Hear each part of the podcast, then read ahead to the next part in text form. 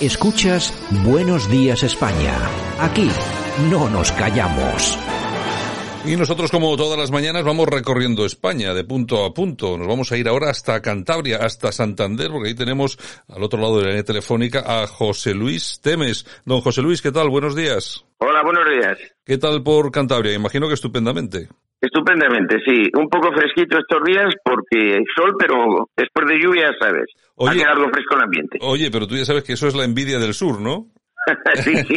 La gente aquí al norte venía a no pasar calor en verano. Ya te digo. Eso es de veraneo. Ya te digo. Bueno, eh, José Luis Temes, que ha presentado un nuevo libro que se titula Naso, Narices, y que lleva por su título De Velum Cantabrorum, que es la guerra de los cántabros. Bueno, en principio, antes de hablar del libro, ¿quién es José Luis Temes Ortiz de Azas para nuestros oyentes, para que te conozcan, José Luis? Sí, vamos a ver, en cuatro palabras. Yo soy un abogado de Santander que me he dedicado durante 41 años al ejercicio profesional y a la administración, tanto trabajando para empresas como para por mi cuenta. Siempre he seguido, he compaginado las dos cosas juntas, ¿no?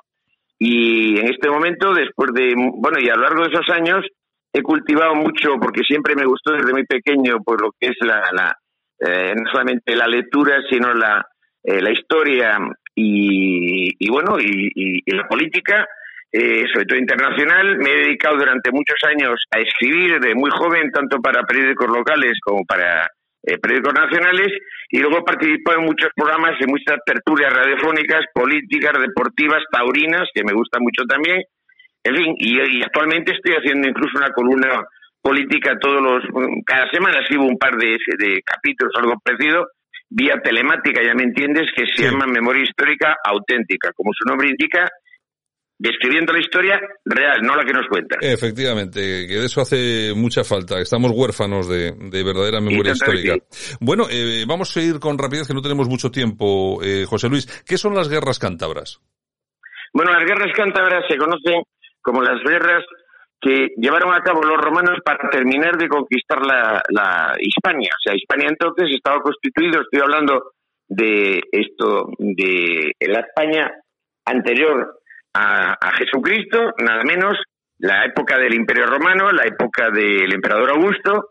Eh, España había tenido durante muchísimos 200 años nada menos no solamente la presencia romana, sino cartaginesa, las guerras de los Sartorio, Viriato, la guerra civil entre, entre Pompeyo y César, pero faltaba de conquistar el norte. El norte les daba un cierto miedo, terror, al mismo tiempo de que era una zona no, mm, no muy susceptible de, de, de, de, en fin, de, de riqueza, porque el norte era una zona, como sigue siendo hoy en día, húmeda. En aquellos, en aquellos años hacía mucho más frío que ahora, llovía, constantemente, en fin, una zona mm, fría en la que no se daban los cereales, no te olvides que esto es lo importante, que era la riqueza de entonces, y que en su momento el emperador Augusto, que había tenido, que cuando sube al poder, eh, como todo romano, les gustaba no solamente vestir su, su gobierno de un buen administrador, unas buenas dotes como administrador, sino que también querían adornarlo de virtudes militares, habían lesionado el imperio, pues en lo que era Egipto, pero siempre valiéndose de sus generales, ¿no? Marco Antonio I, luego Agripa, que era el general de confianza, como quien dice, en norte de África, alguna zona de los Alpes que quedaba todavía sin ello, pero para ellos conquistar Cantabria era un, un ideal porque eh, los cántabros se habían especializado durante siglos en enrolarse tanto en las tropas cartaginesas como romanos como romanas, pero como eh, esto pagándoles, es decir, como mercenarios. Y era una, una, unas tribus que tenían fama de indómitos, más incluso que sus vecinos, porque lo que daba sin conquistar no solamente la Cantabria era, era Asturias y parte de Galicia, al norte del todo, pero el mérito principal, como sabemos todo por la historia, era siempre los cántaros, porque eran los que peor fama tenían de guerreros, de guerreros, de aguerridos, etcétera. No te olvides que ha pasado la historia, puesto por los romanos, la cordillera cantábrica, por un lado, que es toda la cordillera que, que está paralela del norte al mar, y el mar Cantábrico, que es el mar que tenemos en el norte nuestro. Uh -huh. El protagonista de tu libro es eh, un tal Naso. ¿Quién Sí. es? ¿Quién es este Naso? Sí, eh, yo he hecho una novela, porque mi novela no es una novela, es una novela transversal, no es una novela histórica en cuanto tal, aunque se ciñe constantemente a las guerras cántabras, ¿no?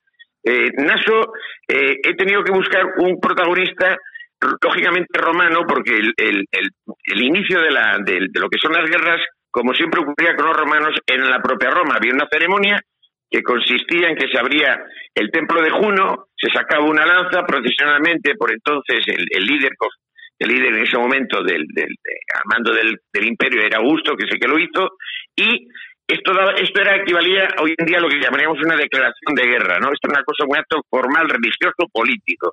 Y a partir de ahí enrolaban las tropas, movilizaban a legiones de todas partes, buscaban unas tropas siempre auxiliares ad hoc, que en este caso fueron casi todo esto mm, galas, y al frente de sus legiones se embarcó el propio, el propio Augusto hasta Tarraco, subió por tierra hasta Segisa, eh, Segisa Magusta, que era Sasamón, una población, un pueblo que está al sur de la cordillera cantábrica en la provincia de Burgos, norte de la provincia de Burgos, y yo hago también referencia al propio Naso que para huir precisamente, que tú me has preguntado por él, eh, como te he dicho, es un elemento de los bajos fondos romanos, se ve implicado en un asesinato, tiene que huir de Roma y la única manera que se le presenta es huir con el ejército, se ve obligado a enrolarse en el ejército, pero él en vez de acudir a, la, Cantabria, a las guerras, junto con el resto de las tropas de Napoleón, se enrola como en tropas auxiliares y va destinado a las tropas que van a atacar Cantabria por el mar. dices tú, ¿por el mar? Pues sí, por el mar,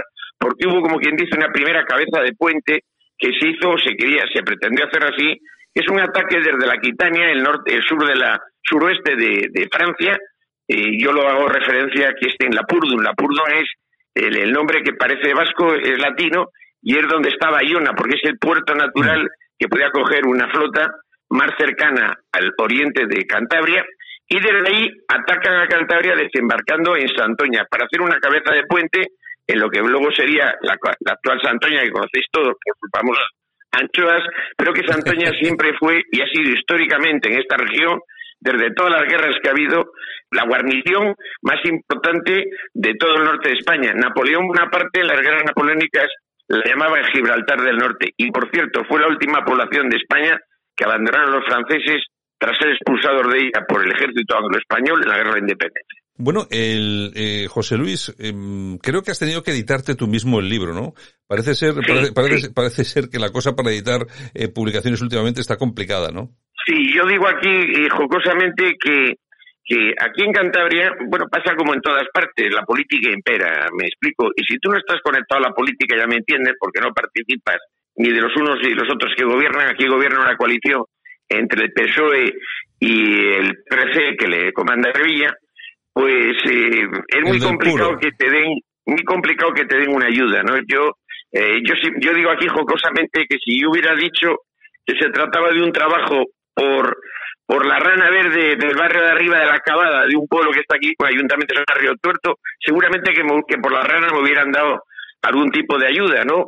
Ayuda porque tú sabes que la publicación de un libro es lo más costoso. Luego, una vez que se ha hecho la publicación primera, por las segundas, etcétera, y siguientes ediciones son más baratas. La primera la que más cuesta, porque hay que, hay que maquetar, hay muchas cosas, ¿no? La licencia, los derechos, los impuestos, etcétera. Y a mí no me han ayudado nadie, ninguna institución de la región.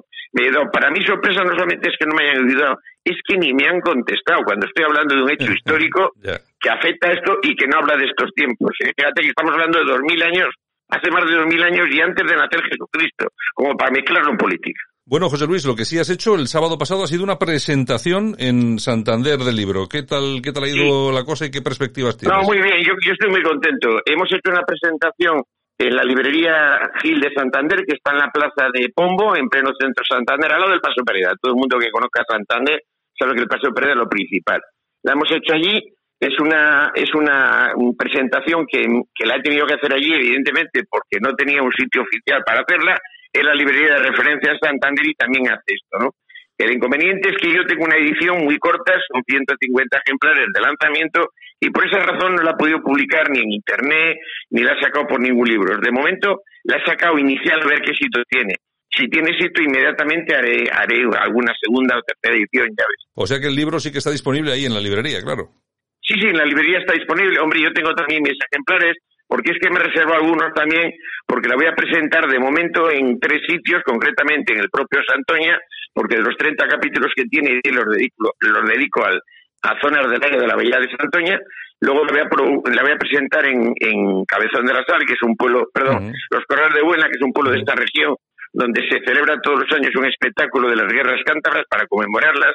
Eh, entre eh, participan como 600 romanos y 600 cántabros, para que te hagas una idea. Y luego un, un pueblo que es la provincia de, de Toledo, con el cual estoy en contacto también para presentarla, que se llama Méntrida, porque el final de la, el final de la obra tiene lugar allí. ¿Por qué?